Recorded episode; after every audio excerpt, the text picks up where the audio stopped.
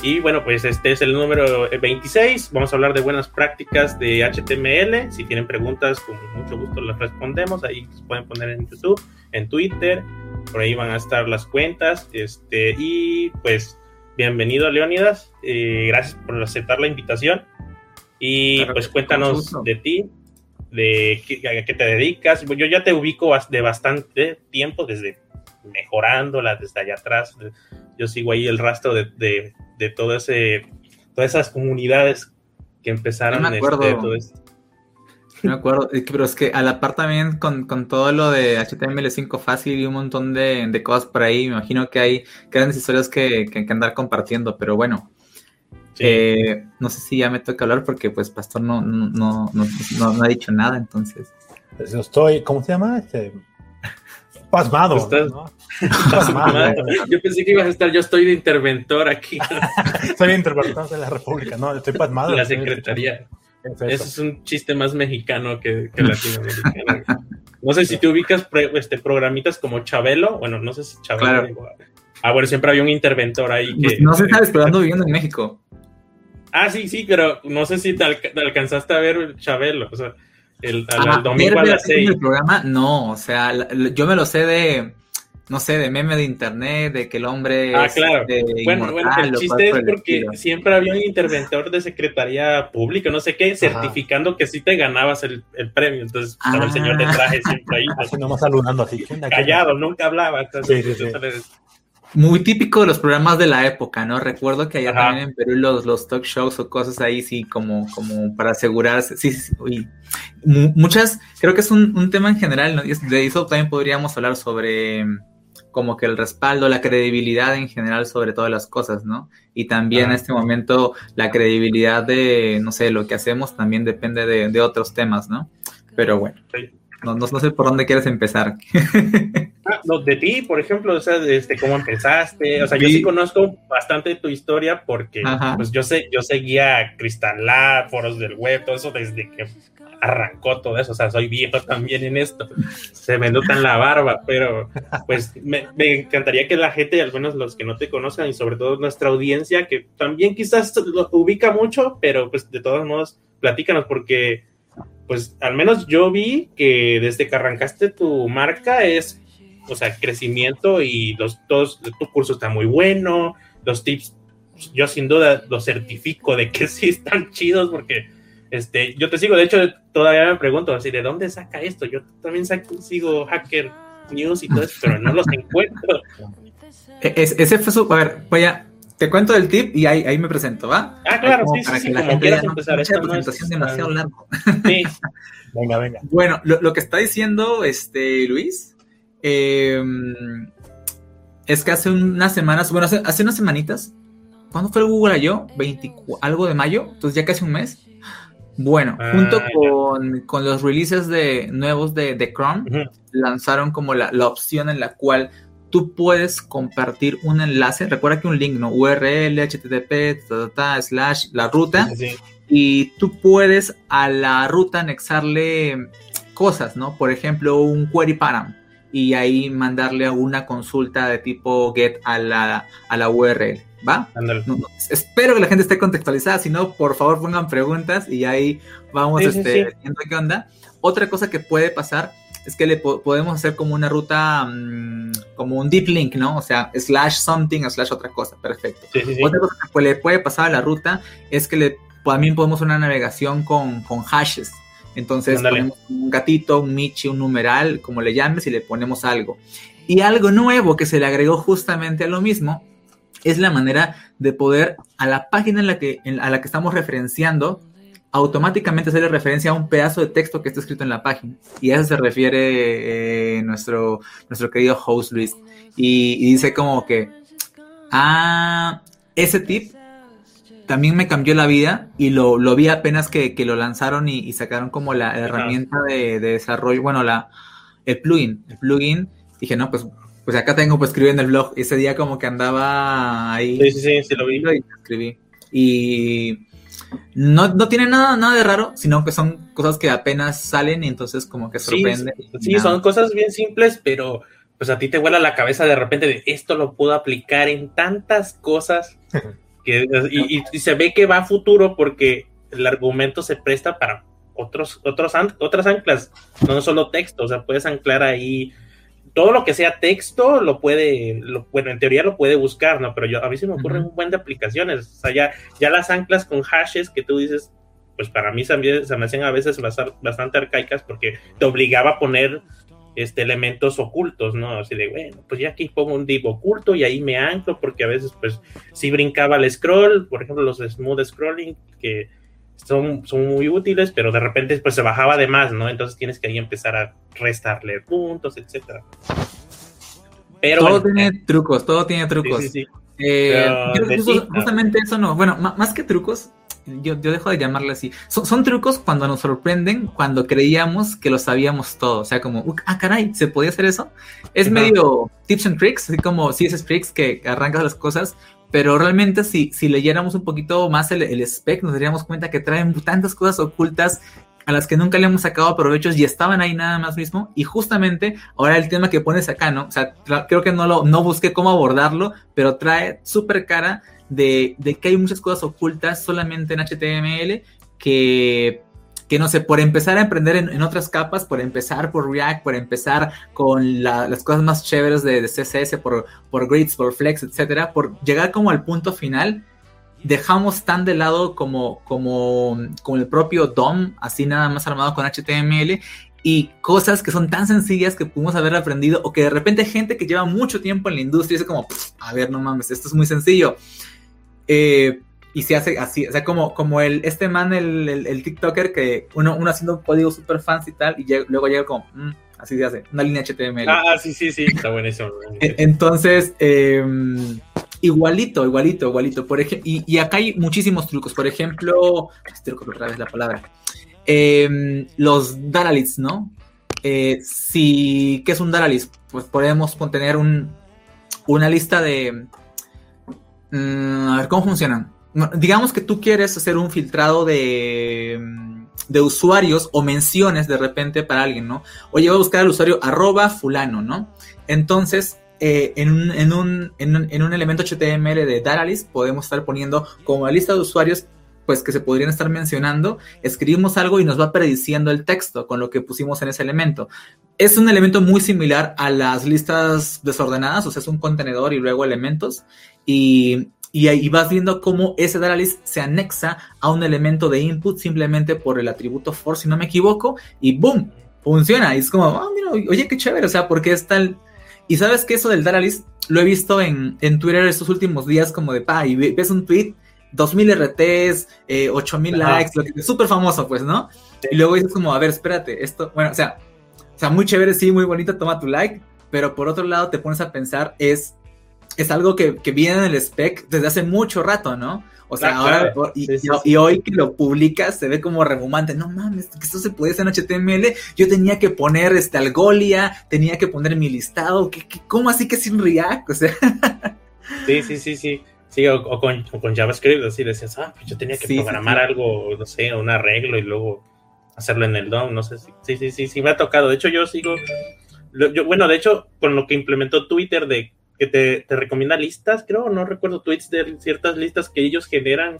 A mí me generó una de web developer y me empiezan a salir tweets de gente que no sigo, obviamente, pero por lo menos son de, de la, de, la profesión. Entonces publican tips muy buenos. Entonces pues, no lo oculté, digo, no, sí está bueno. Entonces ahí, y ahí es donde ya me entero de cosas que, como dices tú, que ya las tiene el navegador y no sabía, o, o trucos de CSS que pues salieron nuevas, habilidades de CSS, pero pues como no estás al día de, pues, del newsletter que, que tengan oficialmente, pues, o, tengas que meter a, a la página de, de, CSS, pues no te enteras. Exacto. Y hay una pregunta también súper típica de en general en la comunidad, ¿no? Que cuando ven que publicas cosas y lo que sea, te, preguntan. Y, yo siento que hay más angustia en la pregunta que realmente la pregunta per se, que es como, oye, ¿cómo te enteras de, estas cosas, no? Y, pues, la, y la realidad sobre, sobre eso es, o sea, yo creo que en general la gente que comparte cosas, como que comparte lo que medio va aprendiendo, lo que sabe, lo que tenía por ahí, o una lista de cosas chéveres, o se pudo hacer research, como de, oye, voy a buscar cosas interesantes que se puedan compartir y puedan generar interacción y tal cosa. Al final del día trabajamos haciendo esto, ¿no? Y eh, entonces no es como, como que per se, no sé, sean como fits específicos que se siguen y con eso estás súper al día y pues para ponerlo en resumen, si alguien se está preguntando cómo mantenerse actualizado, podía estar viéndose los drafts de la W3C y cosas así, o cuando hay alguna reunión de qué hablaron, tal, pero la verdad es que hace falta, mm, no tampoco. Y si te angustia el hecho de que alguien que, tú, no sé, admiras o sigues o lo que sea, o tu amigo del costado, tu, tu, propio coworker, eh, lo ves trayéndote nuevas cosas y tú te sientes mal por no haber aprendido o por no haberte visto el mismo tweet, porque al final suele ser muy sencillo, como, no, pues vi un tweet y ahí apareció nomás en el scroll, tampoco es que hice gran cosa, apareció. Eh, no te sientas mal, creo que es una, un mensaje, porque ahorita vamos a hablar sobre muchos truquitos que de repente parecen como, como, oye, ¿cómo no sé eso? Si en teoría es tan básico. La verdad es que depende, depende de qué estamos haciendo. Que si, no sé, de repente alguien que, que, todo el tiempo ha estado trabajando con algoritmia, luego yo le hago una animación en CSS de un corazoncito y se dice como se saca de onda. y viceversa, ¿no? O sea, luego yo me, me, me pone el let code en medio y digo, ah, caray, esto está difícil. sí, sí, sí, sí, justo. Ay, ay, ay. Este, para seguir con el tema, creo que no me he presentado, querida. No, no te preocupes, no es obligación seguir el documento, pero dale, dale. Sí, sí, sí, eso nada más está como que te respondía la de HTML y ahí decía algo, ¿no? Al final, al final no lo Ah, está buenísimo. Sí, sí, sí, sí. No, no es obligación. Pues... Como te dije, esto es más informal. Nomás tengo eso de guía y para no quedar mal con el invitado, más bien, o sea.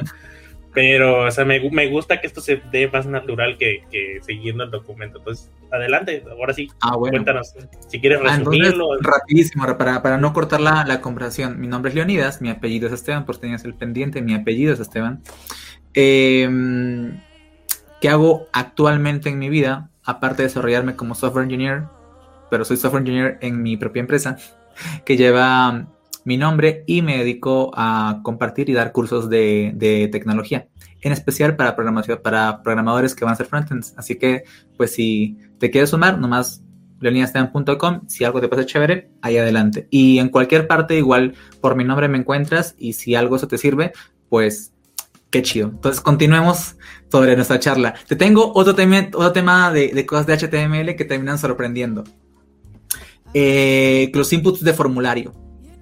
Por ejemplo, tú puedes poner o un patrón como atributo o puedes estar poniendo los input type y con eso, según, e, eso se ve más en el, en el teléfono, el, tipo de teclado que te sale cuando haces foco en el elemento, pues va cambiando, ¿no? no solamente numérico a al, general, sino que puede ser como tipo email o de repente puede restringir algunos números según eso el teclado va mutando y se parece mucho más al que estamos muy acostumbrados en, aplicaciones móviles, ¿no? Como más nativas.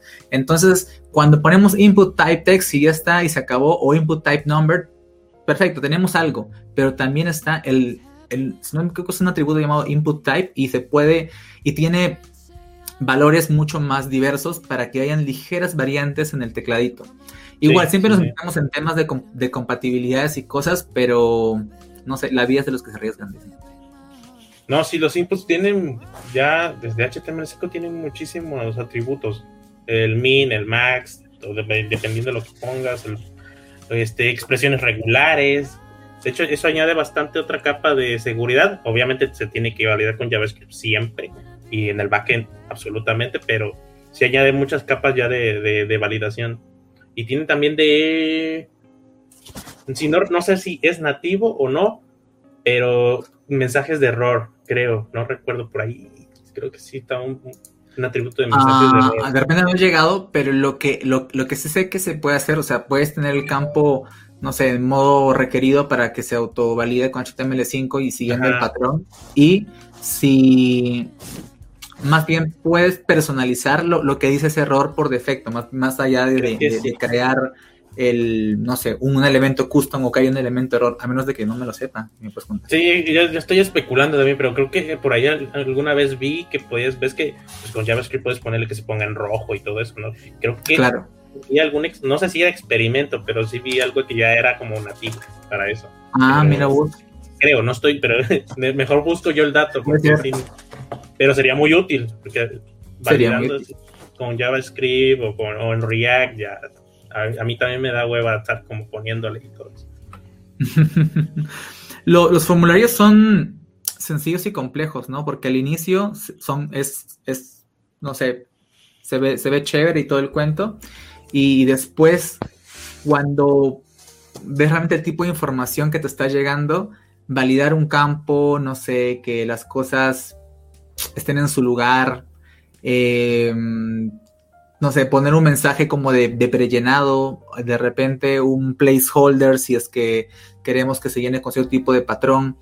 Eh, me encantaría, ¿sabes qué? En los inputs, y no lo he visto, y si, si existe me cambia la vida, las máscaras. ¿Te ha tocado trabajar con máscaras en inputs, en formularios? Pero máscaras como qué, como... Te, te, contextualizo. Por ejemplo, yo quiero que mi, que mi usuario llene un campo de teléfono pero el teléfono tiene cierto tipo de patrón. ¿Qué, qué es? Dos, o sea, paréntesis, paréntesis, y en paréntesis, ah, dos números, paréntesis, guion, y luego mis ocho números, ¿no? Y, y yo quiero que él no llene el paréntesis ni el guion. Ese es mi formato porque así me sirve si me va a hacer lo que sea. Ah. ¿No? Pero que eh, él solamente llene números. Y yo me pregunté, sí, sí, sí, ya, ya te entendí. Yo me pregunté exactamente lo mismo cuando estaba yo trabajando eh, este, para otra empresa y me tocó hacerlo, pero tenía que inventármelo, o sea, no, o sea y buscar, o sea, sí había gente que lo hizo, pero al menos mis casos nunca estuvieron en Stack Overflow, así de así que sí sufrí hacer ese tipo de cosas y era pues este, ayudar con JavaScript a que, claro, el usuario no, no lo escribe, pero tú lo ayudas, que, que detecte el patrón y lo brinque solo, ¿no? pero no, yo no lo he visto tampoco, al menos no nativo, ¿no? O sea, se, tuvo que ayudar con, con JavaScript me encantaría que, hubiera eso. Son, son complejos. Cuando me ha tocado hacer eso, nunca había encontrado como una lip muy perfecta que, que manejara ese tipo de, cosas. E igual, sabes cuando tienes como un, como, como un rapper, no sé, algo que los envuelve, todo, todo se vuelve más, más complejo. La lógica, quién maneja errores, etcétera, ¿no? Eh, que, que en, en, un pasado, o sea, aparte de este problema, también estaba el tema de las validaciones. Digamos que las validaciones en un 80% se pueden manejar directamente con lo que ya tenemos a mano. Y si queremos algo muy específico, ya, ya toca valernos de, JavaScript o algún evento en específico. Te, te, cuento, unando, o sea, al final necesitamos de, todos los bandos para, hacer pues la, chamba lo mejor posible. Em, hace unos años que estaba implementando un, un, un design system eh, justamente me, topé con los campos de formulario y dije, ¿qué onda? Está bien difícil como hacer validaciones de una manera estándar y, que el otro y que el elemento inferior se entere de una manera sencilla y que según eso pueda aprender un estilo. O sea, tengo que no quiero ir a ponerme una clase, que esa clase active otras cosas. El, era, era más complejo de, de, cómo yo lo veía, ¿no? O sea, como que hay cosas que te hacen sentido que en algún momento sean parte del spec. Hay cosas que te hacen sentido que, oye, ¿por qué esto no, lo hace el navegador por defecto? Y me acuerdo que, encontré una propiedad de los campos HTML de, de, formulario, que era como de, error, y según si ese campo de formulario, si, si ese atributo en el campo de formulario existía, yo activaba como que el hermano que era, un, que era como un errorcito, se pintara y ya. Y con eso hice gran parte de la cosa, sin tener que poner otro contenedor, lógica, etcétera, ¿no? Sino como, ah, mira, eh, pasa algo, se activa como que no funciona la validación y activa el elemento que está allá abajito. Entonces, sin mucho, sin mucho cuento, las cosas funcionan. Eh, no sé, se, me, se, me, se me va el cable. Cuéntame tú de otra, otra, de, de otra cosa que no se te haya sorprendido HTML que me haya sorprendido recientemente ya no. También siento feo porque sí, sí, este, al menos cuando empezó HTML5 pues, todo era emoción, ah, ya se puede, ya se puede, ya se Ahorita no, ahorita de CSS creo que los pseudoelementos que acaban de salir, pero ya no me acuerdo. Creo que hasta eso los vi en tweets tuyos. Por ahí creo que ciertos pseudoelementos con y trucos con el con content del pseudoelemento también, pero no recuerdo específicamente los tweets que, que de hecho, es de CSS, pero con content, algo que he estado haciendo ahorita en los últimos cursos, que estoy enseñando grids, entonces, pues solamente creo elementos y los quiero contar, ¿no? Entonces, la manera sencilla sería ponerle un, dos, tres a cada elemento. Justo, creo que era algo así. pero se puede aplicar un contador desde CSS, ¿no? Con la propiedad, este, counter increment o counter. y el un pseudo elemento como after o, before puede recibir como, como valor de la propiedad content eh, esta, esta función eh, counter que, que, puede recibir diferentes contadores, ¿no? Como contar los elementos de una lista y todo. Entonces ahí siempre puedes como utilizarlos. Que creo que de utilizar por detrás algo muy parecido a lo que hacen las listas de manera nativa para ponerte que listas numeradas, listas con bullets, etc. Algo que pocos saben de la propiedad esta de, los, de los contadores es que eh, no solamente pueden contar de 1 a n, que, es, que es el, por defecto, sino que le puede decir que te, que te cuente em, números romanos, por ejemplo, o que te cuente por ABCD, o, o, que te cuente por simplemente bullets, o que tú puedas decorar ese contador, como por ejemplo, mm, no sé, quiero que cuente 0, 1. Bueno, mentira, eso también se puede solamente directo. O poner como un guion, guion 1. Entonces tú le anexas como un guioncito, lo ah, decoras y le pones el resto, ¿no? Y ya te queda, no sé, con el estilo que te puso el diseñador, pues. Sí, de hecho no lo sabía, sino hasta, de hecho hizo un, ya no sé si lo sigue haciendo, en Coderos hacen retos y yo me, me, me acepté un reto que era precisamente eso, utilizar esa variable para hacer un contador de líneas de texto sin necesidad de JavaScript. Yo dije, ah, está bueno el reto. Entonces ya investigué, me acordé precisamente de esa variable y vi, y vi, no, de hecho nadie lo tenía ni siquiera en Stack Overflow, hasta que pues, tuve como cuatro horas pensando cómo hacerlo y descubrí eso que estabas haciendo, que estabas explicando, perdón, que, que era hacer un contador de líneas con ese precisamente. Eh, lo único que era que contaba los enter, entonces cuando haces enter genera una nuevo, un nuevo ítem en la lista y es una nueva línea de, de texto. Yo dije, ah, está mm. buenísimo. O sea, y ya me ahorré un buen de líneas de código de JavaScript. Al menos siempre y cuando nada más sea decorativo, porque si es funcional, pues ya no, no es tan útil, no tendrías que estar haciendo, cachando cuántas líneas van, pero no creo que sea tan difícil. Qué pro, qué pro, qué pro, qué pro. Em, y, sumado a eso, o sea, bueno, para seguir hablando de cosas en, de HTML que me parecen chéveres, eh, oye, desde, desde que arrancó HTML5 empezamos, oye, si ya no vamos a usar divs, bueno, divs es una etiqueta que bla, bla, no tiene valor semántico, lo que sea, ¿no? Y empezamos a, tomar el, no sé, que footer, header, header eh, nav, main, etcétera, ¿no?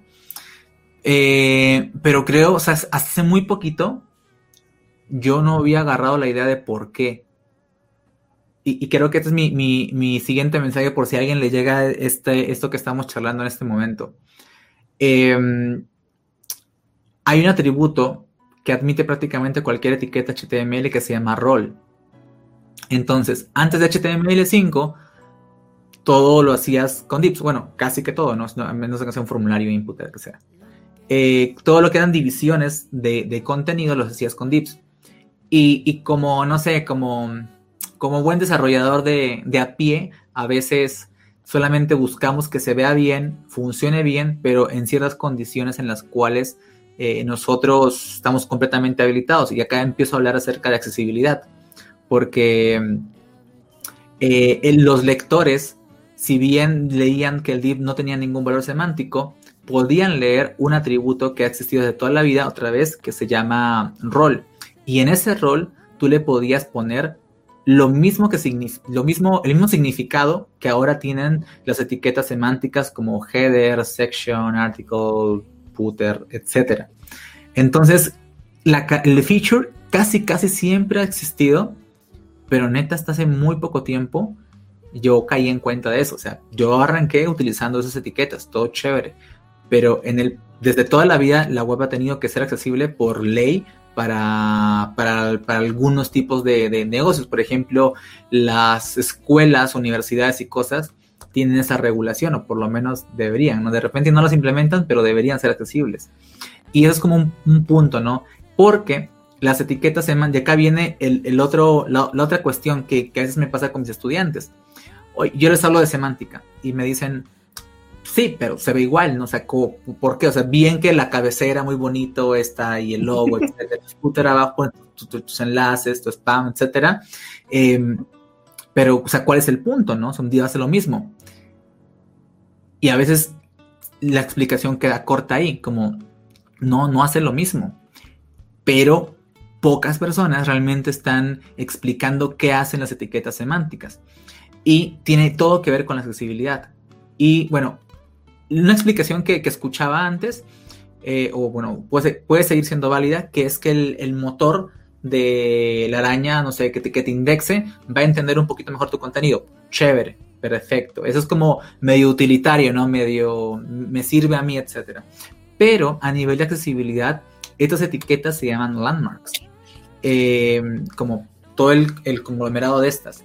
Y a nivel de accesibilidad, sirven para poderme ir a ciertas partes de mi contenido de una manera muy rápida, porque las personas con habilidades diferentes seguramente son más chéveres con el teclado o con la herramienta que estén utilizando para la navegación.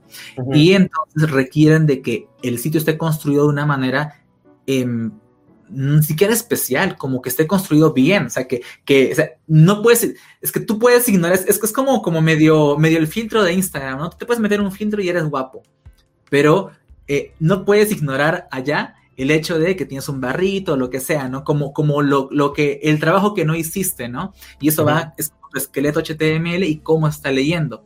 Entonces, si se mete un lector de pantallas a tu sitio web que está hecho a punta de dips o que la semántica a nivel de etiquetas de HTML5 también esté mal implementada, es, es muy incapaz o, se le, o es, es muy difícil de navegar en tu página. Porque si bien todas las páginas tienen un header, un footer, por eso es que hicimos la etiqueta header footer, porque es tan común esta etiqueta que, de, que la gente que llega a una página es como, ah, qué hueva verme como para navegar con tabs o con mi lector, estarme viendo como, no sé, la marca de la, de la página. Muy chévere, tengo la marca, pero quiero ir al contenido y por eso está la parte de la etiqueta main, ¿no? O sea, realmente a qué voy, porque la página tiene links que se pueden poner en un app, que si están relacionados a dentro, al contenido principal, se pueden poner en una site. Eh, tengo un header, un footer, perfecto, los ignoro, pero yo quiero directamente ese main, ¡pum! Me podría estar leyendo ahí el post de un blog. Y si es un post de un blog, probablemente vale la pena que esté, que esté metido dentro de un article, porque otra vez la etiqueta article está hecha para elementos, o bueno, para porciones de contenido que tranquilamente podrían vivir solas. Podrían, pues, y el post de blog es perfectísimo para eso. Mientras que main podría estar ocupando, no sé, la lista de no sé, si fuera Spotify, mi playlist de canciones o, lo que sea. Puede englobar muchas más cosas, pero otra vez, como todo el conjunto de, todo este, este vaivén, tiene mucho que ver, creo yo, en este momento y, cómo, y en cómo estoy interpretando estas cosas con accesibilidad y con significado. Y otra vez, sumando a HTML, hay más atributos que emulaban cosas que hacemos con elementos que ya existen, por ejemplo, los de formulario. Por ejemplo, si yo tengo un elemento de input que a su vez es un radio button, eh, no, no, un checkbox, un checkbox. Entonces, por dentro, eso, eso, si no me equivoco, opera como un switch, como un prendido apagado, prendido apagado, prendido apagado, automáticamente. Ahora, imagínate las, las librerías de UI que implementan esto mismo, pero con mejor diseño o con un diseño personalizado, que por lo general el diseñador quiere hacer eso. Entonces lo implementan a punta de dips. Pero también hay atributos para que todo esto que ese elemento de formulario hace de manera automática se haga de manera explícita a punta de atributos, como por ejemplo si no me equivoco, es si está activo. Se me acaba de olvidar el atributo exacto, pero dices como true, falso, ¿no? Como si está o no está prendido. puede ser con los, enlaces, que si es activo, si ya se dio clic, etc. Exacto. O sea, si es una lista de elementos, ¿cuál está seleccionado ante toda la lista de elementos? si es un verdadero o falso, es como un, switch nada más. de, hecho, casi todos los alimentos tienen su estado. O sea, los enlaces, los inputs, los checkbox, todo eso tiene muchos estados. Y creo que es una gran clase porque te das cuenta, por ejemplo, mucha gente que va a hacer estilos no sabe eh, las partes de una, web. Por ejemplo, eso que va arriba tiene el logo, no sabe que se llama header. Sí, sí. Lo, lo de abajo con los enlaces, no sabe que se llama footer. Entonces creo que nos falta, y creo que porque a mí nunca me lo enseñaron así, oye, hay una estructura de elementos que son muy típicos dentro de Internet que han existido casi desde toda la vida. Por ejemplo, un, modal es un dialog que se lee así. De hecho, hay una etiqueta nueva llamada dialog, y te la traigo en primicia. Eh, atributo open. Este, si, si, tiene atributo open, está abierta. Em, y, de hecho, te hace, o sea, se, pone encima de todo tu contenido y te pone un overlay automático. Este. Y esa es la forma semántica de hacer un modal. Y si tú quisieras hacer un modal a punta de dips, tienes que ponerle el rol dialog. Entonces, ¿cuál es el truco acá? La gente se preguntará, ¿pero qué carajos? ¿Cómo así tantas cosas raras? Bueno, vayan a la... Y, la documentación está fea, la verdad es que creo que la gente lo desprecia tanto que, que no saca cosas muy bonitas y creo que, de hecho, era trabajo para HTML5, ahí, ahí, ahí va, ahí va. o hacer post, le damos RT y ya ahí está la gente entera. Léanse los roles. Mira, cuando te lees los, todos los roles que puede haber de, o sea, eh, atributo rol, posibles valores, ahí aprendes todos los posibles elementos comunes que puede tener una página. Y eso es como, y luego ves rol, este, implementado 2002. Ah, caray. Sí, ¿de dónde estuve? yo acá en 2020 descubriéndolo. yo, yo, no, este, no, tiene mucho que yo también me hice consciente de la accesibilidad en la web. O sea, yo, yo, yo me enteré, o sea, sí conocía ciertos puntos, pero era de los que lo ignoraba. Es como de, ah, funciona. Pero así de, oye, la gente que no puede usar el mouse, ¿qué onda? ¿Dónde la dejas? Y ya fui, a una charla, eh, de hecho, precisamente en un, ¿cómo se llama este? WordCamp en, en Ciudad de México y ahí hablaron de accesibilidad con HTML.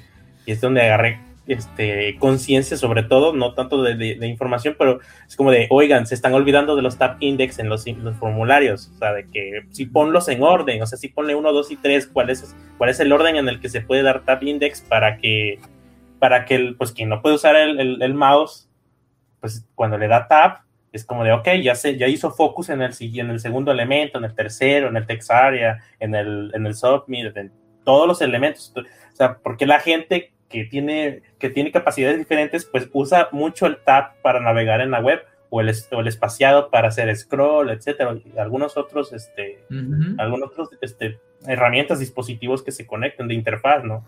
Y es como de, ah, ok, o sea, está, están los focus, están los tab index, está todo lo que acabas de decir, este, y sobre todo los que no pueden leer en un monitor y tienen que usar un interpretador de voz, o sea, ¿cómo sabe el software de dónde se ancla para que diga, este es el título, este es el contenido, esto es una imagen que vas a describir, ponle por favor el, en, el en el atributo alt, pone una descripción de qué es la imagen por si no la puede ver, por lo menos que el interpretador de voz le diga, ok, esto es una imagen y te la voy a describir. Y ahí es donde donde no va a decir este Juanito bonito.jpg, que es, lo que se pone en automático cuando usas frameworks, ¿no? Va a decir, ¿qué onda? ¿Qué es eso?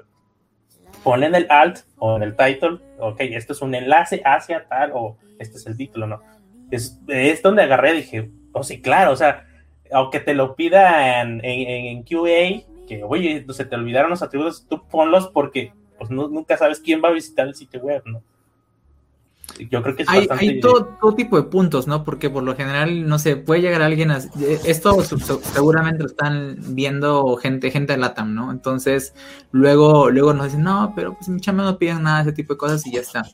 La, la verdad es que es así, la verdad es que, es que, a ver, imagínate, los, de hecho, o sea, para, para el frontend promedio y la chamba promedio de LATAM, el diseño no importa, ¿no? y, quieren la funcionalidad, entonces, punta de Bootstrap o lo que sea, ¿no?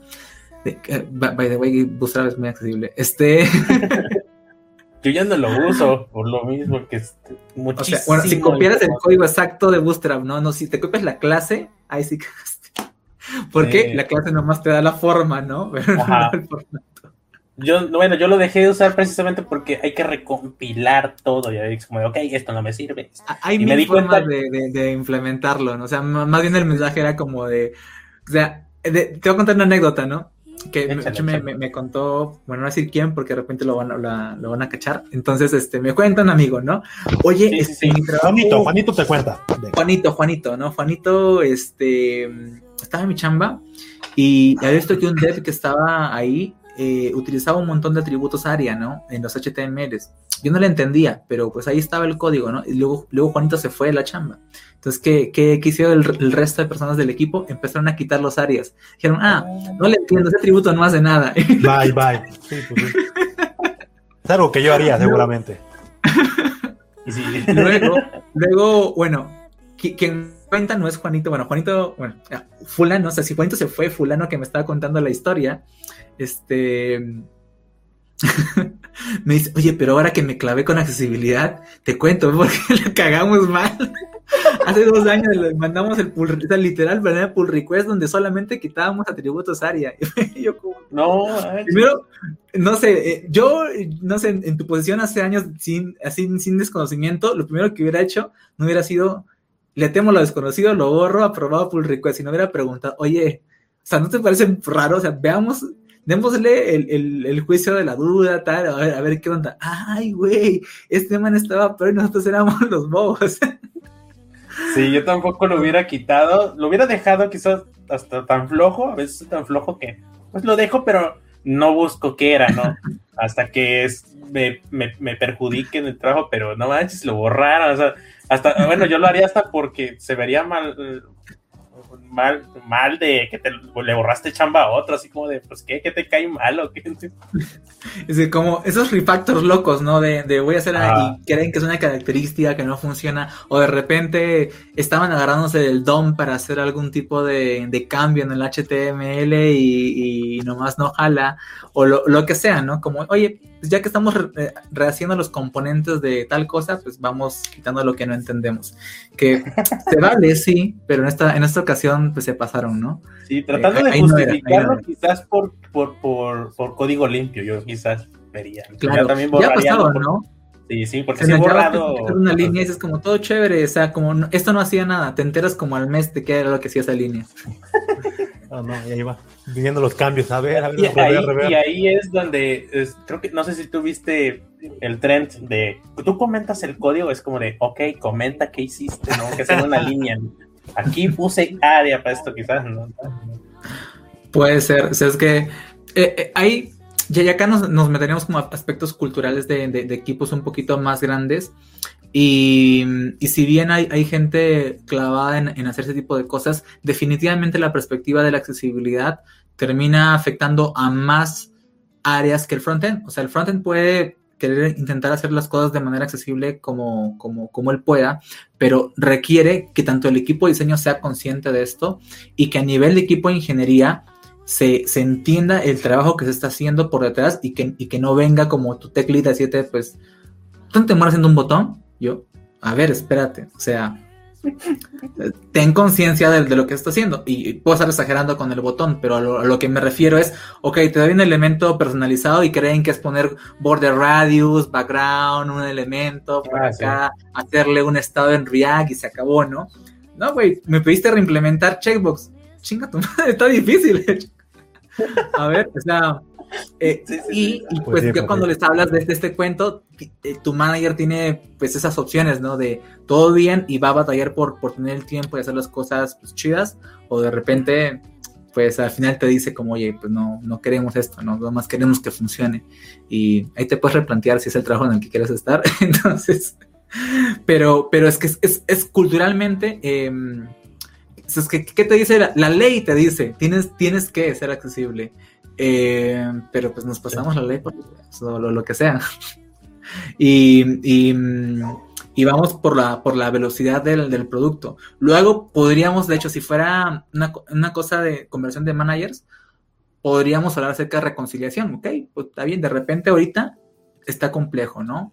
Pero de repente hay que sacar tiempo en otro sprint o lo que sea, o no sabíamos que esto nos metía en estas complicaciones ahora tengo el panorama, entonces ahora sí empecemos como pues a, hacer una charla sobre lo que significa accesibilidad, afecta la cultura del equipo, vamos a, a, promoverla, ¿no? Para que no solo sea un, un jugador el, que entiende todo ese tipo de cosas y a intentarlas implementar, lo cual me aúna la conversación que te decía, ¿no? Solamente Juanito sabía de accesibilidad en, el equipo.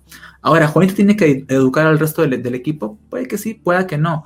Es más complejo, porque a veces yo te lo digo porque he sido, me dedico a la educación y pues en los equipos en los que he trabajado como software engineer, siempre soy el que, el que puye a la gente por las cosas nuevas, porque lo que está, el spec, etcétera. Primero porque me beneficia, porque que tú sepas estas nuevas cosas, pues me vas a acompañar cuando yo las quiera implementar. o sea, si tú sabes que es tan chingón como yo creo que es chingón una nueva característica, pues ambos le vamos a echar huevos para, para que funcione.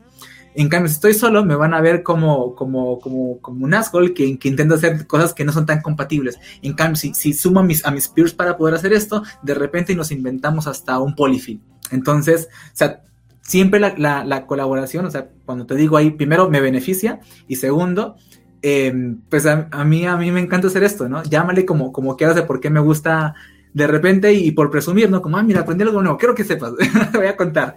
Y, y por cualquier razón. Eh, ah, caray, se nos fue. Sí, lo, pero, perdimos, pero sigue, sigue, sigue. o sea, hay muchas cosas que, que terminan siendo importantes cuando hacemos un cambio, no sé, en estos niveles que suelen ser muy subestimados Em, por lo general, no sé, cuando digo Latam es realmente viéndome como, como esclavo. Creo que con equipos chiquitos, porque la, neta es que en Latam hay equipos muy buenos. Nomás que no quiero, no sé, hacer como el, la falacia del grupo, o sea, no, no quiero ponernos así, sino más bien como es e, es como con los equipos que tengo experiencia. Probablemente si me pongo mundialmente, todo el mundo me dirá, no, Binder, estuve ahí y va, ok, no estoy tan loco y Lata no somos tan malos. Entonces, claro, claro. Em, seguramente es, más común, tristemente más común de lo, de lo que me gustaría, pero, pero no sé, creo que ese tipo de, conversaciones y gente que esté abierta como a charlar de esto, eh, ayude como a hacer conversaciones diferentes y que se pongan a investigar un poquito y seguramente esto pues pueda mejorar sus equipos de ingeniería y esto haga nuevos estándares, ¿no? Y si hablamos de nuevos estándares, podemos hablar de cómo, ya hay algo que sí van a empatizar un poquito más, cómo existe el rol del frontend. Antes, webmaster, todo. O, era el güey que hacía la, la, página y se acabó. Él le picaba a lo, a, lo, a lo que haya, ¿no? Y, a todo lo que había desde el despliegue, el backend, frontend. No, no hay separación de capas siquiera, ¿no? Em, y ahora cada vez las cosas se especializan más. Y los equipos chéveres, donde digo, no mames, estaría súper cool trabajar acá, son equipos que tienen un squad eh, dedicado al design system. Ah, seguro, estos güeyes piensan en accesibilidad. Y eso está súper. O sea, esos son como. Eh, si hay 100 empresas, encuentras 3, 2 que hacen eso. Y bueno, si me preguntas, ahí es donde vale la pena trabajar. Totalmente de acuerdo. Creo que toca, toca puntos interesantes, más que nada por el, el cómo o la recomendación de con, en donde estoy trabajando con mi equipo, cómo, por qué o mediante lo que he aprendido lo voy a compartir. Recuerdo una anécdota de un compañero que era, ah, bueno, es que con, con Jimmy, bueno, lo siento, problemas de electricidad se fue la electricidad. ya, de hecho, nos quedamos callados todos estos minutos hasta que llegara. No es cierto, yo los estaba escuchando en el celular. Ah, perfecto. Bueno, decía eh, que hay un compañero que explicaba, bueno, es que cuando tú, cuando tú lees, ah, digamos, tienes un 10% de ese aprendizaje, ya me, pongámosle un número. Si tú lo explicas, ya este se vuelve un, porcentaje un poco más alto, ¿no? Y al momento de enseñarlo, pues ya lo pones de, ya lo retas, ¿no? Para tratar de, con argumentos o con ideas, como el por qué lo que aprendiste vale la pena al equipo, ¿no? Y mm. también está padre porque lo veo de dos, de dos perspectivas, ¿no? Uno como me voy a imaginar el equipo, al equipo, al peor equipo. No quiere decir que exista, pero me voy a imaginar un equipo que así, ¿no? En el cual solo se preocupa en el delivery, en el cual solamente dice, híjole, hay que entregar y se acabó, en el cual este no hay que meter nuevas herramientas, independientemente si sean buenas o no, porque pues ya con esto está y no hay que tocarle más, ¿no? Y, ese, y ese equipo en el cual, o that guy en el cual este no se preocupa por entender el producto. Entonces llega un nuevo compañero y ¿saben qué? Pues hay que meter considero que podemos meter accesibilidad ¿no? en el front. No, ¿cómo? Si nos va a quitar tiempo, eso nadie lo ocupa. No, espera, no, sí se puede, ¿no? Y puede haber de dos sopas, ¿no? El que le expliques y, caiga en la conclusión de, ok, ya te entendí, o de la otra perspectiva, ¿no? Si no lo propones o si lo propones este, y el equipo no lo acepta de tal manera, va a ser como, ah, no, es que eres el nuevo. ¿Qué vas a saber tú? No, tú no sabes cómo está el producto tú. Ok, ok, ok, está bien, pero no quiere. La accesibilidad no es como, no es deuda técnica, ¿no? O sea, es algo que tú lo mencionas, está bajo la ley y si nos queremos pasar, híjole, perdemos clientes, en pocas palabras. Entonces creo que es una invitación muy interesante a, una, pues seguir compartiendo lo que hemos venido aprendiendo y dos, este, pues no dejar, no taparnos los ojos de cosas que son relevantes, ¿no? En el día a día o en el futuro o bajo la ley. Pues es que creo que también ya, ahora, creo que la gente que, termina viendo estos podcasts y, puede llevarse algo positivo es el, el mínimo de personas que realmente están ejerciendo ahorita la carrera, ¿no? Porque ahorita puedo decir de, estoy hablándole a 100 personas, con que, con que 10 de esas personas salgan a, abrir esta conversación donde estén trabajando, hay una ganancia grandísima. Pero la, lo, lo complejo es que probablemente hay otros mil que no nos escucharon. O sea, como que ellos trabajan para la, para la chuleta, se acabó, están entregando, entonces dicen, no, es que lo vi en tal podcast, y, al contrario, ¿no? Lo, lo, lo, lo, ningunean, dicen, ¿qué, qué pedo, tal cosa, etcétera, como el otro tipo de, de, falacia, ¿no? Que es de, de, medio invalidarte, pues, eh, con otros argumentos. Bueno, sin argumentos, más bien burlarte de, la, de, de, dónde aprendiste eso, para decir, no, pues no vale nada, lo, aprendiste ahí en el, en, el podcast de Capa Chance. Te lo dijo Jimmy, que es de Veracruz, no sabe nada de Veracruz. Ya, ah, ¿Qué vas a ver? así, así. ¿Qué vas a ver ese güey? yo, fui, yo sí fui a la universidad. Ahí lo educaron los cangrejos, ¿no? A Jimmy lo educaron los cangrejos, ¿qué vas a ver? Pues sí. Comiendo tostadas de jaiba, ¿qué vas a ver? Claro, claro, sí, esa falacia. está, está... Um, está, divertido, pero pues, pues es, lo que es. Yo, a mí me gustaría que, sí, ¿por qué me dedico a la educación? Que se puede formar a profesionales. O yo creo que los juniors que salgan como de la escuela que digan, aprendí con Leo, tengan esta perspectiva, por lo menos que no estén sesgados a enseñarles como esta capa final que es como la que obtienen su trabajo, que es React, eh, entender su estado, entender la sincronía, pintar APIs, poderse conectar a cosas, hacer sesiones. O sea, como el trabajo más visible, lo, pero yo no voy a llegar, es que te digo, ahorita en mis cursos no hemos llegado a JavaScript y me está costando plata eh, por hacer mucho de, de, hablar de accesibilidad, por hablar de HTML, porque entiendan bien cómo estructurar para que después la estructura que ya tienen como literal maqueta sea pasar así a React. Mira, es la misma vaina, nomás puesto en una cosa que le pusimos punto .js y se acabó.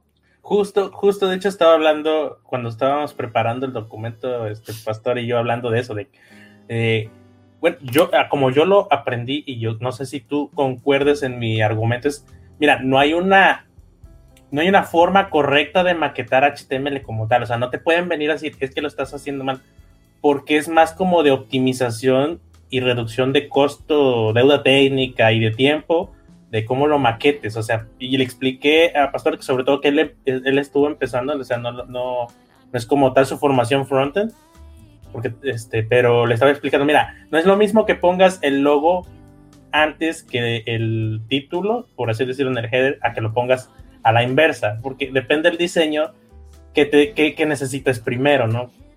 Y ahí te va, ahí va a haber la deuda del tiempo, o quizás técnico del CSS, de que pues, tengas que poner un reverse o cosas así, ¿no?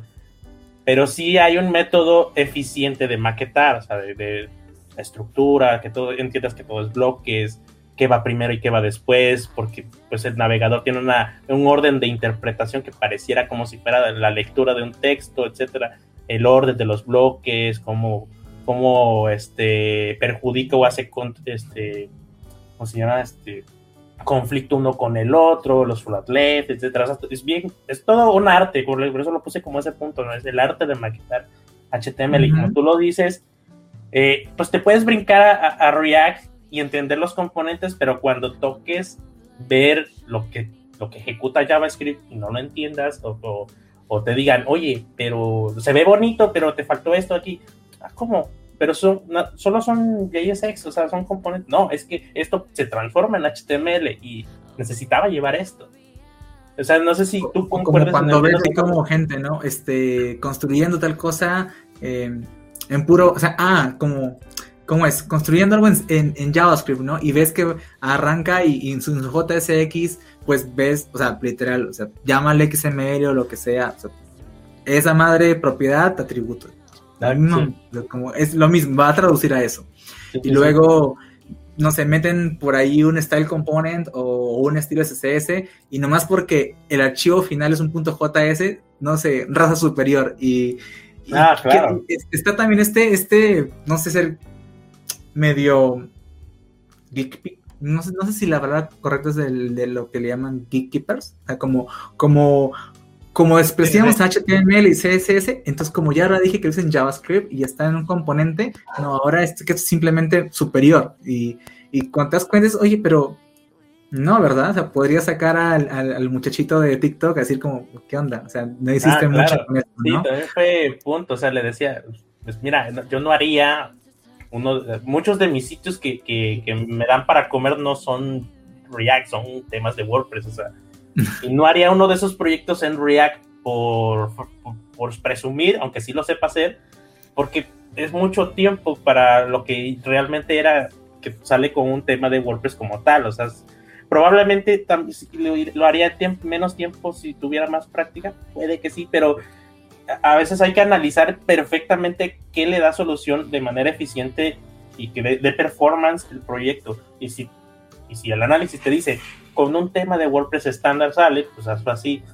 O sea, no, no, porque a veces hay, muchos que, oye, esto lo puedes hacer con React.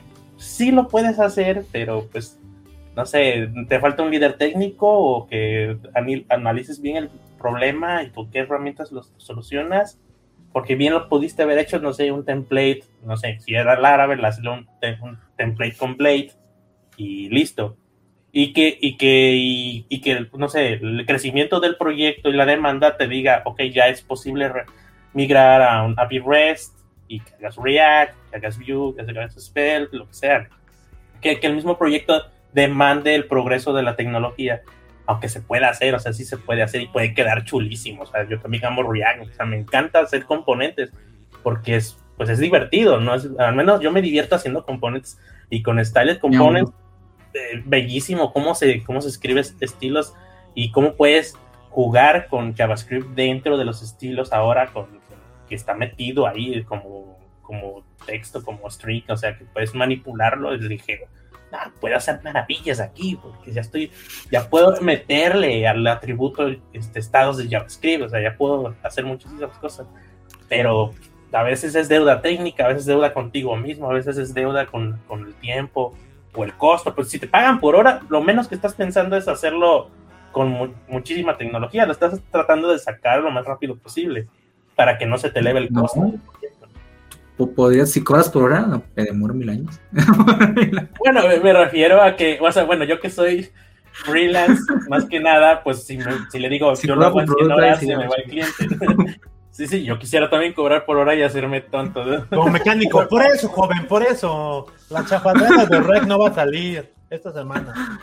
Ay, joven, es que le encontré esta cosita. Uy, es que, uy, es que ese repuesto aquí no lo vende, joven. Voy a tener que traerlo.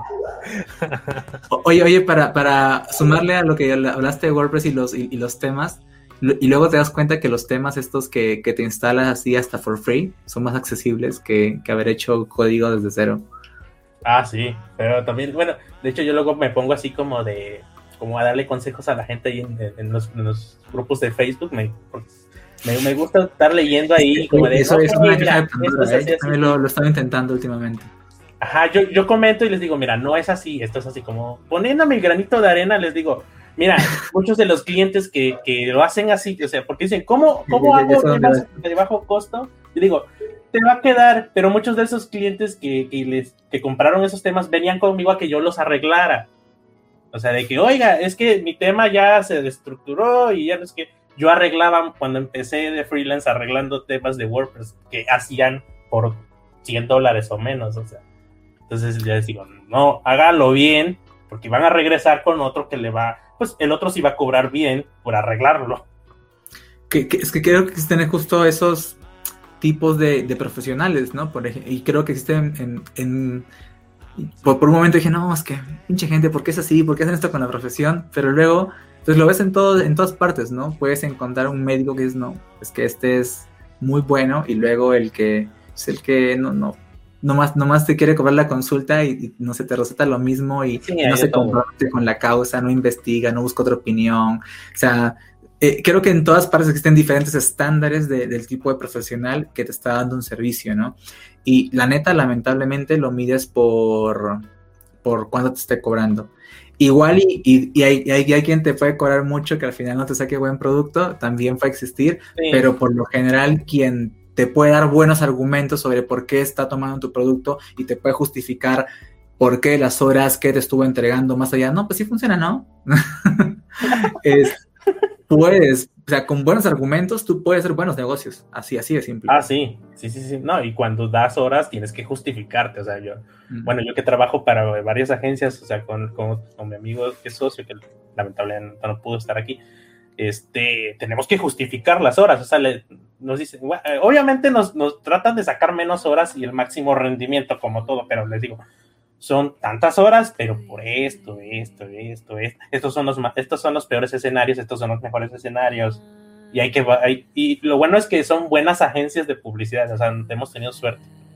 O sea, sí, sí dicen, ok, guarden estas horas como colchón, o sea, saben cómo trabajar el asunto, pero Obviamente siempre que das horas o que ofreces un presupuesto, que, pues hay que justificarlo, ¿no? Pero ¿cómo justificas un tema de, de 100 dólares? No, no se puede. Obviamente hay, pues hay prefabricados, o sea, yo entiendo que hay pues generadores o ya tienes tu, pues ahí tu, tu, herramienta que ya, pues casi, casi, casi todos los temas de WordPress son siempre estándar, ¿no? Tiene todo listo ya. Estos son los bloques, estas son páginas de lavado, contact ya salió. Pues eso sí, se comprende que se pueden replicar y simplemente cambias el diseño. Ya, ya nos saltamos de, de, tema más a cómo vendemos nuestros productos, pero, pero pues sí, o sea, como que ya uno mismo como programador puede estarse haciendo su propio framework de, de cómo arrancarnos. Yo hago productos con esos tipos de estándares constantes tengo mi suite de UI o mi constructor de cosas, ah, o de repente tengo como mis, a, la gente que me hace los temas de confianza, hasta puedes tercerizar de una manera muy responsable. Eh, o sea, hay, de, hay de todo, hay de todo. Sí, en la industria hay matices, obviamente. O sea, te puedes encontrar al que cobra baratísimo y hace un buen producto, como decías tú, al que cobra muchísimo y era un mal producto, el, el de medio. Sí, sí, sí, sí. Por ejemplo, nosotros sí Estamos, pues, nosotros, por ejemplo, ya desarrollamos un command line interface para desarrollar los temas más rápido, que, que levante el Docker, que haga los, directorios del template de, WordPress, que ya ejecute el SAS, que instale las dependencias. Todo eso ya lo, nosotros, por ejemplo, ya hicimos todo eso porque son tareas del día a día. Se los, los estandarizamos y lo automatizamos y listo. Ya. Exacto. y, eso ahorra muchísimo tiempo y ya no le cobro esas horas, por ejemplo. y, y, si, ya les sale sencillito, ¿ustedes siguen cobrando la hora? Yo, yo esperaría que sí. Fíjate que yo no, no, yo no los cobro. Es, como la suscripción, ¿no? Ustedes en, la, la y pues... Sí, sí, sí. venga, pague como, como su, su, pasaje, pues. Esta la creamos en nuestro tiempo libre. Sí, sí, sí, sí, yo, no, estoy de, yo estoy de acuerdo. Ajá, yo, casi, yo casi se, se, hicieron un, un, un SAS, ¿no? ahí, ahí que, van monetizando ahí en cada proyecto. Ah, dos, bueno, este, es, esto acá nos va a costar 100 horas de, de, trabajo a nosotros. Chingón, listo. Entonces, cada que hagamos un proyecto, 10 horitas más por utilizar esta cosa. Ya que una vez haya pagado, es como, no sé, como la inversión, ¿no? Ya ahora empieza a generar ganancias. Exacto. a ver, esto, esto Y lo pagó más. Gente que está haciendo esto, por favor, tómenselo, tómenselo como lo que es. Estamos, estamos haciendo chistes. Ah, ya empezó Miguel con los, con los tuitazos acá. Es que siempre se avientan unos tuitazos también que sí. Pues no sé si ah. tengas más tiempo, ya podamos ir cerrando, como tú digas. Eh. Bueno, al menos yo vi que tenías una hora disponible. Pues, pues creo que, o sea, Podemos charlar, pero creo que el tema del, del, que veníamos a hablar, como justamente, o sea, la importancia de. Cuando me dijiste, oye, vamos a hablar de unas prácticas en HTML, dije, pero yo mismo me minimicé. Dije, sí, sí, sí, sí da como para estar una hora completa sobre esto, y la neta, hay muchas más cosas que podemos charlar. Pues increíblemente tú empezaste con el tema y no vamos ni el principio, porque sí, sí, ¿no? Sí, porque lo mismo me dijo Pastor, de hecho, me dijo, oye, pero es que nomás es HTML, ¿no? O sea, haciendo menos. Yo dije, no, pero, no sé, pues hay muchos relatos. Bueno, yo, yo, que todavía hago estándar, HTML estándar a veces. No, pues podemos hablar de esto, de accesibilidad, de, de los inputs. Nunca, nunca me habían este invitado a algo, algo así tan, tan como específico sea, al final hablamos como de muchas cosas que vinculaban a esto, pero es que el tema de, inicio creo que intimidó a todos al punto de cómo le doy carne a esto, pero yo me voy muy contento. O sea, si cerramos acá, yo creo que cerramos chidos, y si nos demoramos más, ahí sí nos, nos, vamos a caer. ah, no, lo podemos dejar con otra sesión, o sea, la parte 2. A mí se me ocurrió el tema porque, eh, una por accesibilidad, porque me, acordé que tengo unos, unas notas en Evernote ahí de accesibilidad cuando aprendí eso de los inputs pero también se me ocurrió porque, este, una, pues porque lo que te había platicado que, que hablé previo al, al, episodio de, pues que hay una forma eficiente de, maquetarlo. Y creo, al menos mis casos, sobre todo los que añoro cuando hacía, empezaba de freelance, que había diseños imposibles, o sea, no sé si te ha tocado que no te diseñaba alguien per se de la industria, sino, por ejemplo, alguien de, que venía de, diseño editorial hacia la web, no sabía cómo. Más cuando arrancabas, es que no había diseñadores de UI. Entonces te tocaba el trabajo artesanal de decir, ok, esto cómo lo maqueto, porque se sale del estándar de header. Literal te ponían a maquetar un banner de esos que, que ponían en los espectaculares, ¿no? Ajá, ah, bueno, sí te tocó, entonces creo que está, se oye feo, pero aprendes mucho, porque... Eh, Position Absolute. Sí, justo. Así arreglé muchas cosas, de hecho, justo. Sí, entonces aprendes muchos trucos, o sea, eh, sí, entonces este, aprendes que, ay, cabrón, si no ponía yo bien esto, ya no puedo hacer esa artesanía que me tocó, ¿no? Entonces aprendes mucho a optimizar el HTML, la estructura. Deja tú la semántica, porque creo que ya no se prestaba semántica, pero sí aprendes a, los trucazos, ¿no? Que, que, mucho antes de CSS3 se prestaba mucho. Entonces por eso se me ocurrió el tema tan específico de HTML. ya, hablando de, HTML, como para sumarte cosas, ahorita tuve este pensamiento flash y no, no quería irme sin decirlo. Eh, cuando aprendemos a maquetar, por ejemplo, los sitios regulares, portafolio. Un header, tienes una navegación, luego tienes un, un banner con tu, con tu foto, un párrafo con los textos y unas imágenes, ¿no? Con los logos de las cosas que estás aprendiendo. Bueno, el típico portafolio, ¿no? Y es que pasa que en ese tipo de, website es que no está rico de contenido. Punto número uno. Punto número dos, por, por no estar rico de contenido, entonces no exploras la riqueza de HTML. O sea, los formularios son un mundazo. Y, no solamente por las... Es que vemos el, el, macro, pero no el micro. O sea, vemos el input, ya está. No, cuántas variaciones, cuántos atributos tiene y cuántos posibles valores a ese atributo hay, porque no solamente es, no sé, como el placeholder, ponerle el texto de, que, va, que va de placeholder, sino como de que hay unos atributos que son opcionales, o sea, como son, hay 10 opciones sobre este atributo. Entonces, sobre una propiedad, aprenderte los 10 valores de los atributos y ver qué cambio existe. Y si se le sumo otra propiedad que está en ese mismo elemento, ¿qué pasa? Entonces es el mismo efecto como de CSS, versión HTML, y eso es realmente entender la riqueza de eso. Pero la verdad que para que tú te lleves la, sensación de esto es valioso, más allá, porque es que pasa que siempre ves una página en blanco con letras negras y, y, no, y eso no es interactivo, entonces no es educativo, por lo tanto pierdes a tu estudiante. Eso es más maquetar mucho de cosas muy diferentes que te hagan utilizar esos elementos y de esa manera digas, ah, no mames, para esto es que era. Eh, entonces es como incentivar más a la práctica porque, no sé, pueda que en nuestra chamba le damos mantenimiento a un dashboard que tiene, que está hecho con tablas Y sí, porque tabular la cosa, ¿no? Todo está bien. Este, y, no hay mucho. O sea, tablas y mi contenido. Y entonces no hay práctica para que tú digas, oye, este, nunca voy a utilizar un input de rango. ¿Por qué? Porque, ¿dónde, ves? A ver, te, pregunto, les preguntamos, trivia, ¿dónde ustedes ven útil un input de, rango? ¿En, algún, en, qué tipo, ¿En qué tipo de proyectos han visto que, que ese elemento es imprescindible? Eh, a, mí, a mí sí me tocó en, sitios web de, no sé, ¿cómo se llaman estos sitios?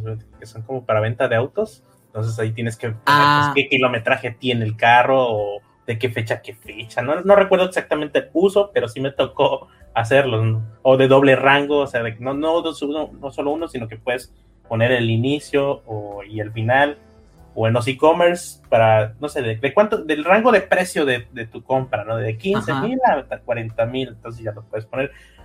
Pero pues yo también, bueno, eh, todavía lo veo opcional a, escribirlo que a moverlo, no sé, es más fancy, yo lo veo más fancy que útil, pero no sé a qué iba. No, te voy a decir dónde es importante y por qué, y por qué eh, los devs lo, lo, le dan tanto push eh, todas estas herramientas interactivas de como por ejemplo cómo hacer un clip pad, de cómo funcionaba Border Radius, de, de cómo, cómo hacer tu CSS interactivo y que veas un input. No, no sé si te, ve que no sé si has visto que cuando un dev pone una demo, oye, así funciona Border Radius, entonces te pone una caja con una imagen, con un border por defecto, y luego te da cuatro campos donde tú puedes irle moviendo al rango y según eso se mueve el radio del elemento. Ah, sí, sí.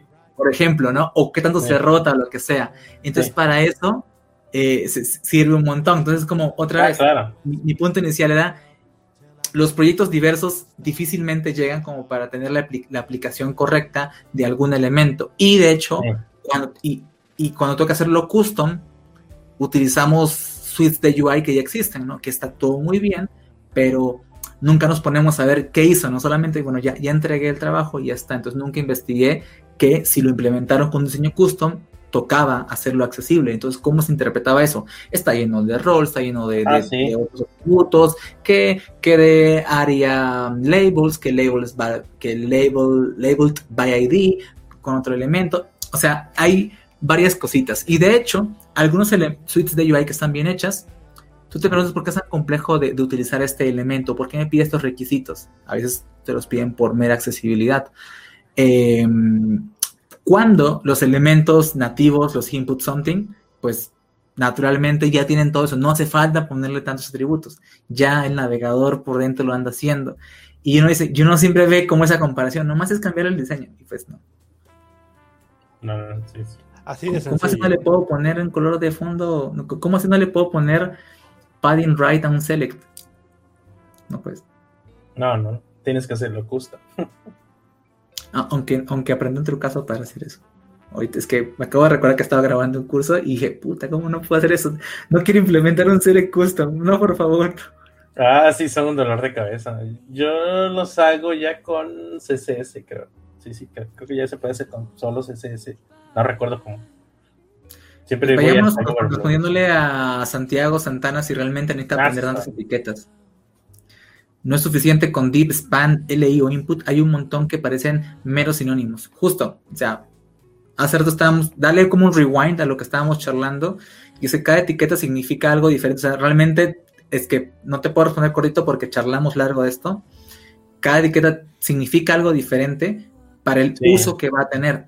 las etiquetas no se utilizan como contenedores para luego ser estilizados con una clase o ID o, o atributos, sino que las etiquetas sirven porque significan algo con cómo se van a usar, no necesariamente con cómo se van a ver, cómo se van a usar y cómo se van a interpretar. Y cómo se van a usar y cómo se van a interpretar van a, va, a tener repercusiones, primero en tu motor de búsquedas, puede ser, en la indexación de tu contenido, y después la, llega la parte de la accesibilidad, o bueno, o first of all, no sé.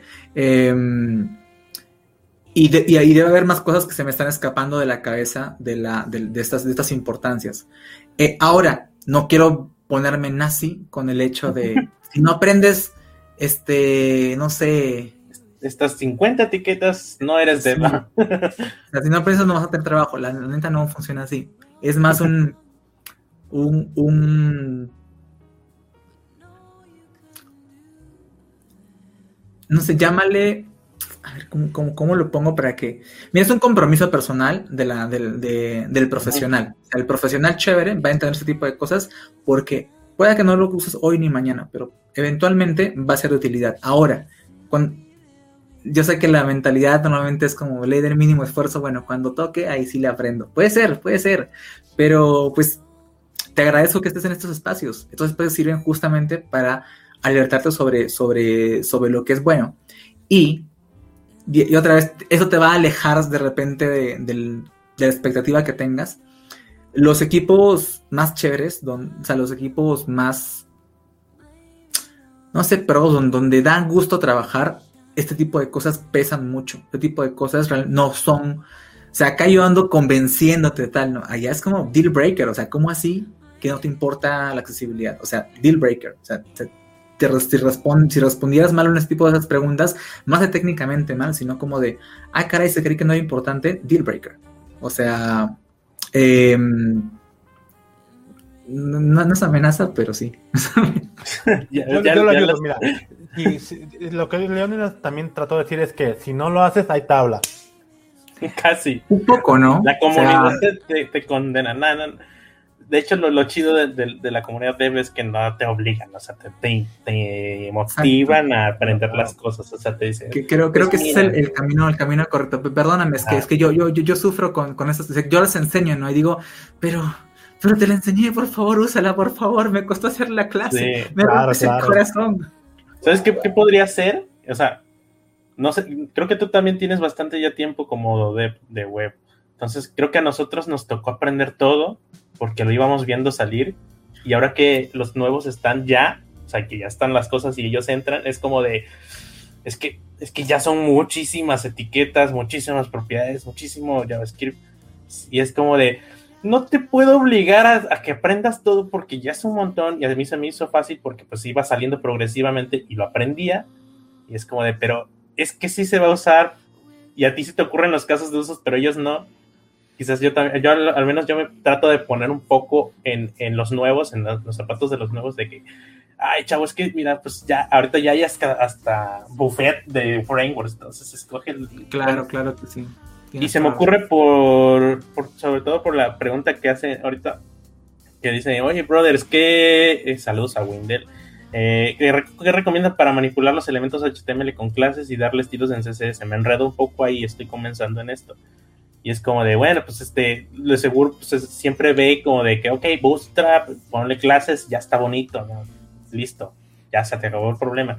¿Cuánta dulzura? ¿Y en qué te puedo ayudar? Órale. E-, ese fue mi, Google Home, le caíste bien. Dile que nos explique, dile que nos ayude a responder a esa pregunta. A fin de restablecer un Google Home Mini, busca el botón para restablecer la configuración de fábrica ubicado en la parte inferior del dispositivo es un pequeño círculo grabado en el plástico, cerca del cable de alimentación. Mantén presionado el botón durante aproximadamente dos... Órale. Perdón. Eh, respondiendo a la pregunta, eh, para manipular elementos con clases. No, espérate, te, te, corté, estabas hablando de algo más, bueno, también ah, bueno, estabas hablando de, empatizar pues con la con la gente que está aprendiendo. Ah, claro. Sí, bueno, bueno para terminar, ya se me fue todo el hilo. Perdón. no, no te preocupes, este, se me fue el hilo, pero bueno, para continuar tratando de rescatar el hilo es, pues, empatizando con los nuevos, que por ejemplo se le ocurre la pregunta de cómo manipulo las clases, porque son bastantes, o sea, si es mucho esfuerzo eh, entender eh, cómo trabaja el navegador. Yo creo que podríamos empezar a enseñar, y creo que no he visto muchos cursos del navegador, o sea, cómo funciona el navegador, porque antes yo sí lo veía, bueno, yo antes sí veía muchos cursos de cómo renderiza el navegador el HTML, cómo lo interpreta el CSS. Sí te lo dicen, pero es como parte de los primeros episodios de un curso frontend de esos que venden en Udemy, que es, ok, todo aquí está, sale en tres días. Pero que un curso. Realmente que te está dando el curso entiende lo que está pasando, nomás te lo, está, te lo quiere pasar rápido porque. Ah, claro. Sí, sí, sí. Pero, o sea, que vea, hay un curso de, hoy no vas a ver código, no vas a hacer nada, o sea, esto es el navegador, porque al menos, bueno, cuando yo era niño fui a clases y me enseñaron a navegar en internet, o sea, es como de chavo, es, solo se da un clic, o sea. Ah, eso es clases de computación, ¿no? Ajá, o sea, si fui a clases nomás de entender en internet yo, entonces creo que algo así haría falta, como de, este curso es solo entender cómo renderiza el navegador, qué hace el navegador por detrás. Quizás por ahí. Sería un gran curso. mira, eh, eh, el, que, quien haga eso le va a poner avanzaba el nombre y se vuelve millonario. es, que, mira, ¿no te pasa con JavaScript? O sea, que el curso avanzado de JavaScript te enseña qué es hoisting. Fíjate que el curso avanzado de JavaScript te enseña cómo funciona el even loop. No. O sea, ¿no? Creo que no. Y me agarras bastante ignorante ya ahí porque así que, ay, cabrón. O bueno, o sea, ¿qué, qué, temas tú, tú, pondrías como en un curso de JavaScript avanzado? bueno, ya me estás ah, hablando de, texto, pero, pero a ver, digo, yo veo temarios de cursos de JavaScript avanzado y es como que explican siempre profundidad, no sé, por ejemplo, los métodos que tiene una función, ¿no? Call, by, apply, ¿no? O sea, o, o um, como los objetos un poquito más atrás, o la cadena prototipal, este ¿Por qué, ¿Por qué, el lenguaje está basado en un prototipo y etcétera, ah, ¿no? a ver, ¿qué es que son? Que te, pones a pensar, eso viene antes, ¿no? De, del resto de cosas, de, poder declarar un, valor o lo que sea. Este. se brincaron todo lo que es prototype, ya, pero, pero es que los de ahorita ya no son así. Y, y, yo estoy planeando uno que, que netamente al inicio es muy práctico, muy de, necesito que sepas esto, esto y esto, necesito que te, pase el prototipo y eventualmente vamos a llegar allá. Pero, pero lo mismo pasa ahorita con, con, con HTML y lo que me contas desde el navegador. O sea que sí se va a considerar es, ese conocimiento core, eventualmente se va a considerar avanzado, eventualmente se va a considerar el conocimiento senior. Pues sí, puede ser, sí, sobre todo por el DevTools, y ya hacen maravillas. pues más allá de, de, de eso, que creo que es ¿Cómo funciona la, educación? Funciona como. Vamos a poner los filósofos. ¿Qué es educación? Es que, mira, ¿por, qué existen los doctorados, PhD y luego se van a inventar nuevos rangos? Pues porque mientras más personas llegan a ese mismo rango, pues hay que inventarse una nueva escala. Alguien tiene que ser más vergas.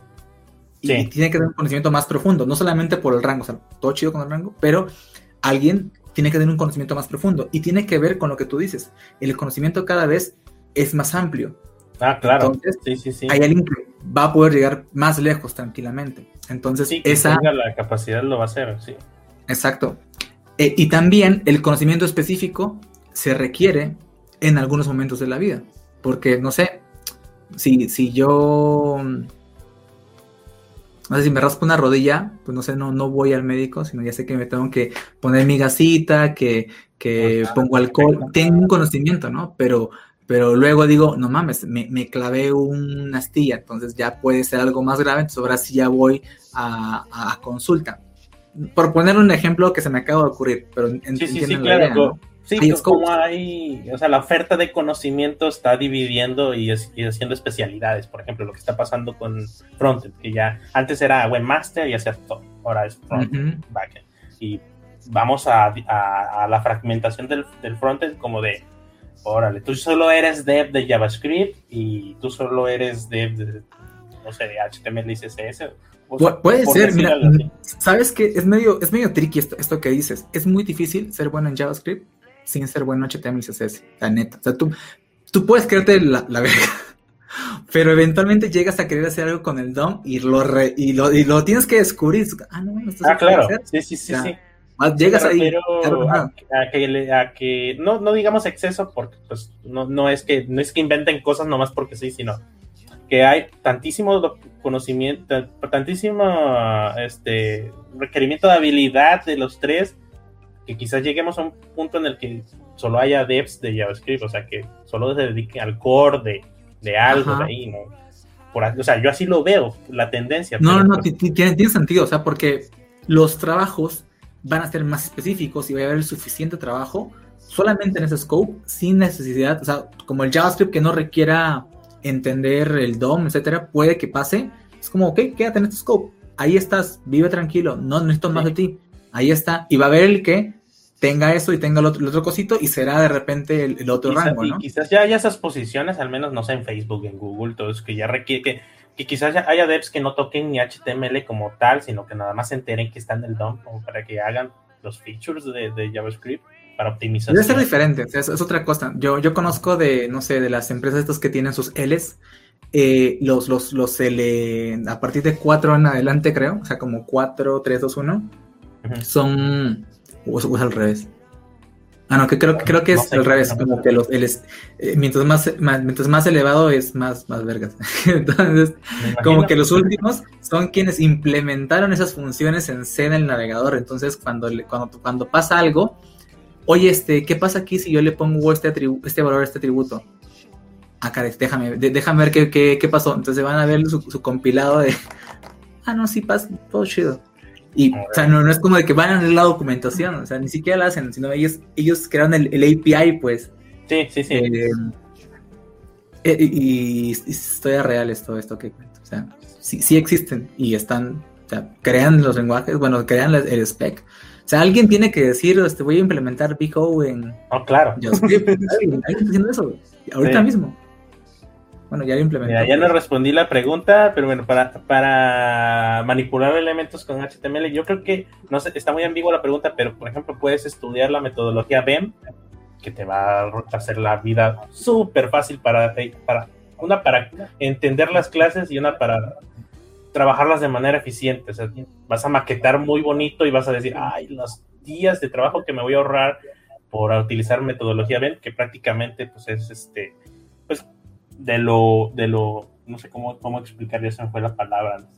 Tienes, este, pues tienes los elementos padres, los elementos hijos, modificadores de clases, este, y no me acuerdo ya bien, bien, cómo, cómo, va la, filosofía, pero es como vas de, afuera hacia adentro y vas creando elementos hijos y después eh, analizas eh, los elementos, los, los primeros elementos.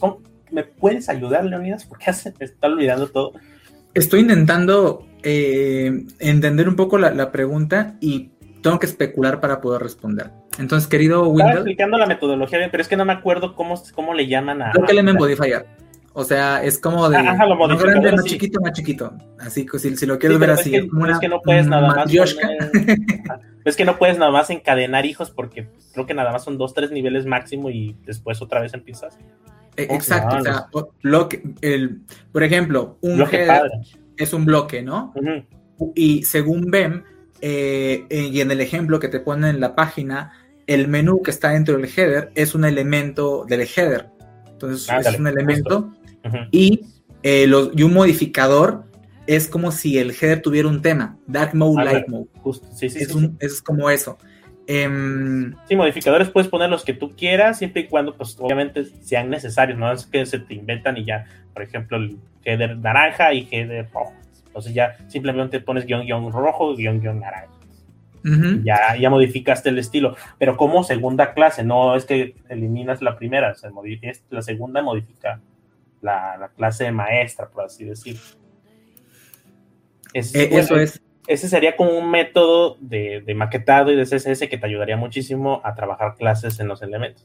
Te hace la vida mucho más fácil y ya tienes como un esquema de cómo darle nombres a las clases de los elementos, todo ese tipo de cosas. Yo creo que le ayudaría bastante. Pero sí es como que una escala avanzada, ¿no? Si no sabe nada de clases, pues se le va a hacer complicado. Mejor pues, toma un curso de Leonidas y ya. La, la planteo porque justo no, ya llegó ese punto en el cual era demasiadas clases y quería encontrar alguna metodología y pues ven, está chido. Gracias. Sí, yo la uso para hacer los temas. Dice Miguel Enríquez, los cursos básicos son como de qué cosas puedes hacer, los intermedios es estas son las cosas que no debes de hacer y creo que los avanzados son como es la forma de evolucionar este código. Pues, buena idea. Pues no sé desde mi punto de vista, eh, Mm, yo estoy más fan de los, de los cursos que te enseñan por qué. O sea, por qué estás escribiendo el código que escribes. Porque, ah, no sé, es muy fácil eh, ser un actor de, tener un código perfecto en un lado y replicarlo al otro lado y decirte, pues mira, parece que sé, porque tú como estudiante tú no sabes, ¿no? Entonces es fácil engañarte. Em, Te digo que así se hace y crees que es la manera y tienes tu proyecto y dices como, ah, pues qué chido. Ahora, yo lo digo como, como educador que se respeta y cosas, ¿no? Como se estudia mucho. Como yo, yo concuerdo bastante, porque yo soy de los que también fomenta que tú sepas el porqué de las cosas y el origen de las cosas, porque puedes porque con, con el conocimiento base o el fundamento puedes llegar a la misma conclusión que el que creó el framework, por ejemplo. Cuando llegas a, la misma conclusión, una, es maravilloso decir, ay, sin saber yo el contexto, yo llegué a la misma conclusión que este desarrollador, que yo lo veía como eh, referente, como, como mi ejemplo a seguir y, llegué a la misma conclusión, pero solo llegaste porque tienes el contexto, el origen, el fundamento para darlo. Y ya que lo tienes, una, te puedes volver eh, generador de contenido, de conocimiento y otra, pues ya no se te hace difícil aprender cosas nuevas porque tienes muy, bases muy sólidas. O sea, no pusiste la etiqueta nada más por ponerla, la pusiste porque sabías que iba ahí, qué hacía, quién la creó, por qué está ahí, por qué tiene estos atributos. Entonces, con esos conocimientos es difícil que tú pares un año de ser desarrollador y de repente lo retomes y digas, ay, cabrón, me perdí un año de conocimiento que todos los días está saliendo. No, te pones al día muy rápido porque sabes el origen de las cosas y difícilmente va a cambiar todo la, todo la base de, lo que es la web, por ejemplo, ¿no? No creo que de un día para otro en, o en 15 días de repente digan, no, ya votamos HTML y ahora ya ni siquiera se llama HTML, vamos a hacer eh, otro lenguaje de marcado. No, no va a pasar. En HTML5 existieron tantas cosas bien raras, XHTML, etcétera, ¿no? Ah, claro, pues no cambió como per se cómo trabaja el navegador y eso. Me, me refiero a que es difícil que se tumbe todo todos los cimientos que construyó la web y hagan otra cosa, sino que con calma, si, si tienes buenas buenos fundamentos, como lo que haces tú, por ejemplo, que tú quieres este, enseñar los porqués, pues eso es buenísimo porque entiendes todo, ¿no? Por ejemplo, yo aprendí React de un día para otro, pero realmente yo me puse a leer la filosofía de por qué se hizo React. me metí como de, ¿qué es React? ¿Qué hace React? ¿Qué es el, el Virtual DOM? Ah, es esto, claro. Ah, sí, estados. O sea, no me puse a codear primero, me puse a ver qué onda, o sea, quién lo creó, por qué lo creó y cuál era su filosofía y lo que quería resolver. Después ya, ah, claro, tiene sentido que hagan estados porque así, así, así. Ah, tiene sentido el Virtual DOM porque pues, es una copia y reemplaza en tiempo real. Ah, claro, perfecto. El código ya es como de justo cómo se hace y cómo se escribe. Perfecto. Más o menos, a mí me gusta fomentar eso. Y creo que resuelves mucho diciendo, haciendo los porqués, resolviendo los porqués de las cosas. Yo creo que esos son los cursos buenos. Los cursos buenos este, no solamente van al how to, es que es fácil engañarte con el how to. O sea, como, ¿cómo, ¿cómo hago esto? ¿no? Y en este curso vas a aprender a hacer un login y decirte, ¿no? Vas a la consola del Firebase, vas a crear esto, luego le picas acá, luego le picas acá, le picas acá, ya funcionó, ¿verdad? Como un tutorial no ni qué explicando, ni qué significa, ni qué es esto, o sea, y, y es que es muy fácil ser el güey que le pica a las cosas y creer que está realmente siendo óptimo. Cuando lo único que sabes hacer es hacer mecánicamente algo. no sé, al punto en el que el día que te cambien la UI, es que, ¿qué pedo? Ah, claro, este, que muevan el botón. Sí, sí, sí. Me voy a dar el botón. Em, pero, a ver, sin ser tan extremos, a veces algunos son muy. Se, pasan de, prácticos, o sea, como demasiado, o sea, como demasiado que. que, que y, y claro, el estudiante que viene sí quiere hacer cosas. Eso está chido. Ese es el objetivo ellos quieren aprender para trabajar o lo que sea, para crear, ¿no?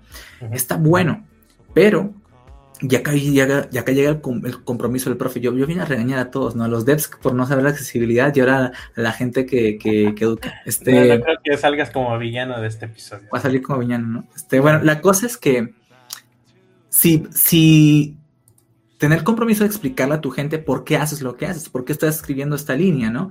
Y a veces uno por hacerle que la clase sea más corta, va y no explica eso, ¿no? No, seguramente ya lo entienden. Y no, es parte de la empatía, es parte de ver quién te está escuchando, etcétera. Em, y, aprovechar que tienes la oportunidad de poder explicar o reforzar algo. Hay quien te va a decir, qué hueva contigo, porque esto ya me lo sabía, y me pasa en mi canal, en mi canal, por ejemplo, aquí, alguien pregunta, ¿cuál es la diferencia entre function y arrow function? Literalmente, Carlos Córdoba, escríbelo en YouTube y en, uno de los primeros resultados voy a ser yo diciendo esto, así haciendo esta pose. este, haciéndome el YouTube, diciendo que la diferencia. Pero esa, esa clase dura casi 30 minutos, explicándote simplemente esa diferencia. Y no te la puedo decir como, bueno, te puedo dar tres cositas así nada más, pero que yo te lo diga no va a ser que tú lo entiendas. no hay todo esto cambia. Es, no, no solamente es que esto es diferente escrito, no, no, no, no, Hacen cosas diferentes. Aunque no parezcan a simple vista.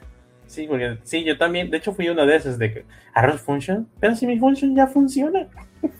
pero ya después, pero ya después este, pues con React tiene mucho sentido todo eso, o sea, de, ah, es que es, es que es más hábil hacer, pasar argumentos, pasar los props, etcétera. Aunque pases más o menos, o sea, creo que a nivel de, o sea, los arrow functions, a mí, yo los entendí cuando sufría haciendo cuando estuve trabajando con objetos, con dis, por ejemplo, ¿no? Tenía un objeto ah, sí, justo iba eso. por dentro y luego quería llamar, no sé, a otra cosa, hacerle referencia al objeto, pero hacía referencia realmente a la función, porque dis y eso es otro concepto. ah, no, yo, yo, lo, yo, yo le agarré amor, más que entendimiento, amor, porque es como de, ah, como pasé una función como argumento a un, a un componente de React, a ver, a ver qué está pasando. ¿Ya se, ya se vale todo? O sea, eso me estás diciendo que ya se vale todo en JavaScript. Pero siempre se ha valido. sí, justo, sí, sí, sí. Pero bueno, para finalizar, este, sí, buenas noches. Por el momento me dan problemas los nombres de mis clases. ¿Algún consejo? Eh, bueno, ya lo había dicho junto con Leonidas, pues estudien la metodología BEM, creo que les va a resolver esa parte de de no, no de generar los nombres, hasta hay generadores en internet, pero que haga sentido qué nombres lleva cada vez. Por ejemplo, si tienes una etiqueta header, por lo regular siempre se llama header, a menos que pues, el proyecto demande otro nombre. Pero pues por más o menos por ahí en la metodología pues ya tiene un poco de sentido todo eso. Vente la metodología para que organices tus clases, pero acá hay algo súper difícil. O sea, yo, es que una cosa es aprenderte cosas que ya están hechas y replicarlas, por ejemplo, propiedad, valor, eh, margen, ta, haz esto, perfecto. Ahora, y acá viene el, yo, yo, es que como, como educador, yo, yo entiendo las mañas de, la gente que va aprendiendo. Para evitarse el hecho de poner una clase, entonces terminan haciendo muchos estilos encadenados o cosas por el estilo porque es como, uy, no sé qué ponerle a esta clase, entonces voy a hacer la maña para que, para que funcione. Ah. Em, entonces, lo, único que yo le diría a Daniel es que crear una clase, como ponerle el nombre a una variable, van a ser las cosas que más te van a pesar en el futuro. Entonces, ah, no es una cosa de me es difícil ponerle el nombre a las clases. Es que es difícil ponerle nombre a las clases. Es difícil ponerle el nombre a una variable. Es difícil ponerle el nombre a tu hijo. O sea, nombrar las cosas y manejar el caché son de las cosas, dos, de las dos cosas más difíciles del desarrollo web. Y traerlos en la cabeza las variables, como, ¿cómo le puse a tal? Tienes que seguir una semántica y otra vez eso nos remonta a HTML como para que podamos abonar la conversación. Em, hay muchos elementos predefinidos. Entonces, cuando no sabemos que algo es un switch, le ponemos el botoncito que se cambia, no sé. Y esto es una clase boba, ¿no? Como hoy en una clase que, no, oye, pero es un switch. Ah, ok. Es un slider, oh, es un rango, oh, es un modal, oh, es un botón, oh, es un hero, eh, oh, es un, o sea, y, no entender esas cositas, otra vez, eh, atributo rol, letra el spec, te ayudan como a, a, ser más ejercitado sobre los elementos comunes y sobre esos, que son los elementos especiales de tu página, ¿no? Un banner que haga algo específico. Es el banner de la promoción, promotion banner, something ya está. Entonces ya hice el scope perfecto como para seguir armando bajo las clases. Pero otra vez es difícil. Y, porque a veces nos angustia cuando no nos fluyen las clases. Como, oye, yo sé que... Yo puedo hacer lógica. Porque una vez aprendes, tienes patrones. Patrones de diseño, sabes pensar, sabes que es una condición, chévere. No cambian. Llega el momento en el que tienes que guardar el valor de esa lógica. Ahí chingaste. Entonces, en, todas, en todos lados pasa. Y, hay quien hace mucha abstracción, entonces todo es este IJ, data, eh, y ya está. Pero llega quien tiene que utilizar las cosas, como por ejemplo cuando en React tú nombras tu estado. O sea, something, set something en, un, en un estado. Entonces tienes que saber qué estás guardando en ese estado. Ah, sí, sí, sí. Y es semántica, como qué significa este dato, ¿no? No es, quiero guardar este número, tienes que tener tan claro desde tu lógica saber qué estás guardando para poder nombrarla. Y otras cosas de code review, etcétera, pero es difícil y es un mundo en el cual te va a orientar a mucho refactor y está bien, en mi, punto de vista, cuando las cosas pierdan su semántica o pasan a tener un scope más grande, pues hay que hacer un refactor, ok, esta, esta variable ya no hace lo, que, lo que estaba haciendo, ahora tiene esta responsabilidad más localizada o más global y toca hacerle el movimiento. Sí, o y la, código se queda más entendible. Sí, sí, sí. Sí, no. Sí, sí, sí. Como lo pone así es todo, toda una todo un trabajo entender cómo poner tantas variables, sobre todo proyectos grandes, tener toda una biblioteca de variables, toca hacer hasta un archivo específico de aquí van a estar las variables que voy a declarar. Y pues eso, yo creo que con eso tenemos para el día de hoy. Sí, porque estuvo divertida la charla. agregar algo más. sí, Pero qué bueno que tengas el tiempo para compartirlo o sea, yo, yo, yo muy feliz y todo. No, nomás ando procrastinando porque no estoy grabando Debería, debería. no, no, intencionan demasiado, ¿eh? Yo pensaba, yo le decía ayer a Jimmy, no, más, pues HTML, ¿qué? No todo se hace con React. Y ya, pues me dio una cátedra, no, no soy cabrón, sí hay forma. así, que, gracias, gracias Leonidas por haber estado acá, por compartir, sacar los, no los trucos, los hacks que ya has aprendido, y este, venga, hay que, cuéntanos dónde te podemos seguir, qué cursos estás ofertando estos días y pues hay que, cuéntanos, cuéntanos. Bueno, pues, si para seguirme en alguna parte, puedes buscarme en Twitter, si tienes Twitter, Leonidas Esteban, arroba Leonidas Esteban, y así en cualquier parte, Facebook igual, Leonidas Esteban, pegadito, página de Facebook, Instagram también, les manejo todo menos el TikTok. Eh, o sea, sí tengo TikTok, pero neta no lo uso y, algo se muere en mí cada vez que digo, voy a hacer un TikTok. Yo creo que eventualmente va a pasar, pero, pero que sepan que en ese momento sí voy a ser ese, ese, ese trabajador que dice, me estoy ganando la chuleta. Venga. Eh, para, para, cosas más chéveres, si, si, quieres que yo sea tu profe, leonillasesteban.com. Creo que más allá de que me hayas en cualquier parte, chécate los cursos, tengo becas. Entonces, para la gente chévere, la gente que, los cursos no son los más cortos del mundo, son bien largos. Otra vez esfuerzan con que, con que se transmita como pues todo el background que tiene que ver. Hasta con un spec hay gente que te voy a enseñar a maquetar en dos segundos. ¡Pum! Se acabó. No, pues que en dos segundos le transmitiste todo tu conocimiento, que era lo único que No, ¿cómo crees? Sí. Entonces... por osmosis. Sí, o sea, como... Quien poco tiene que aportar, pues entonces poco poco extenso es.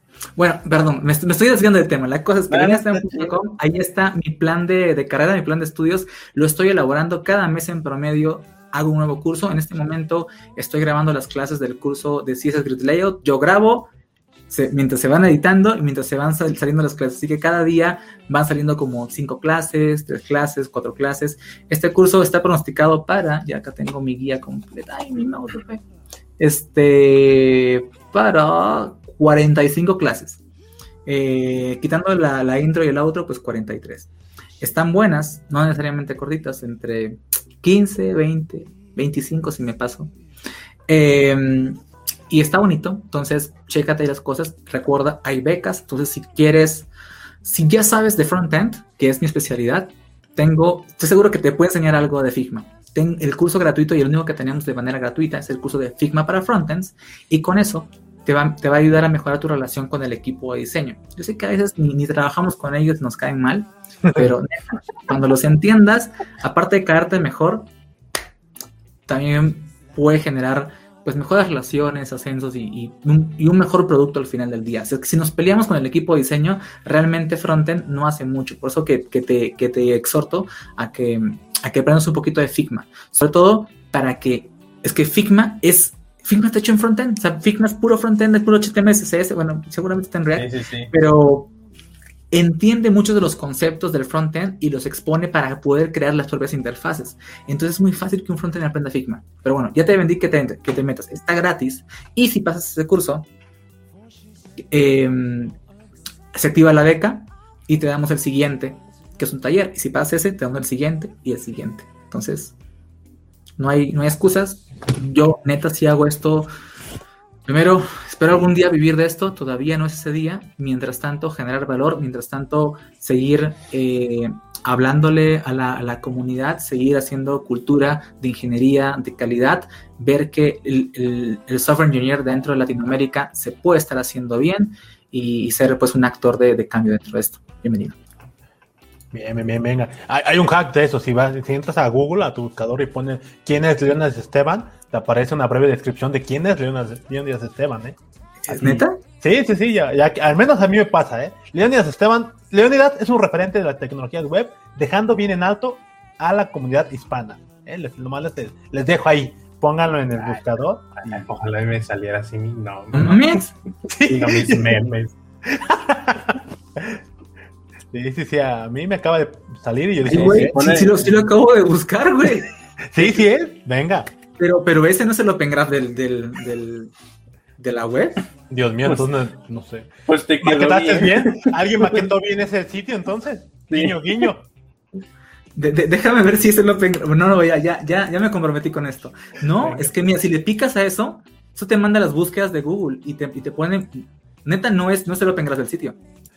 ¿Qué onda? Estoy seguro. Porque yo le yo hice Open Graph.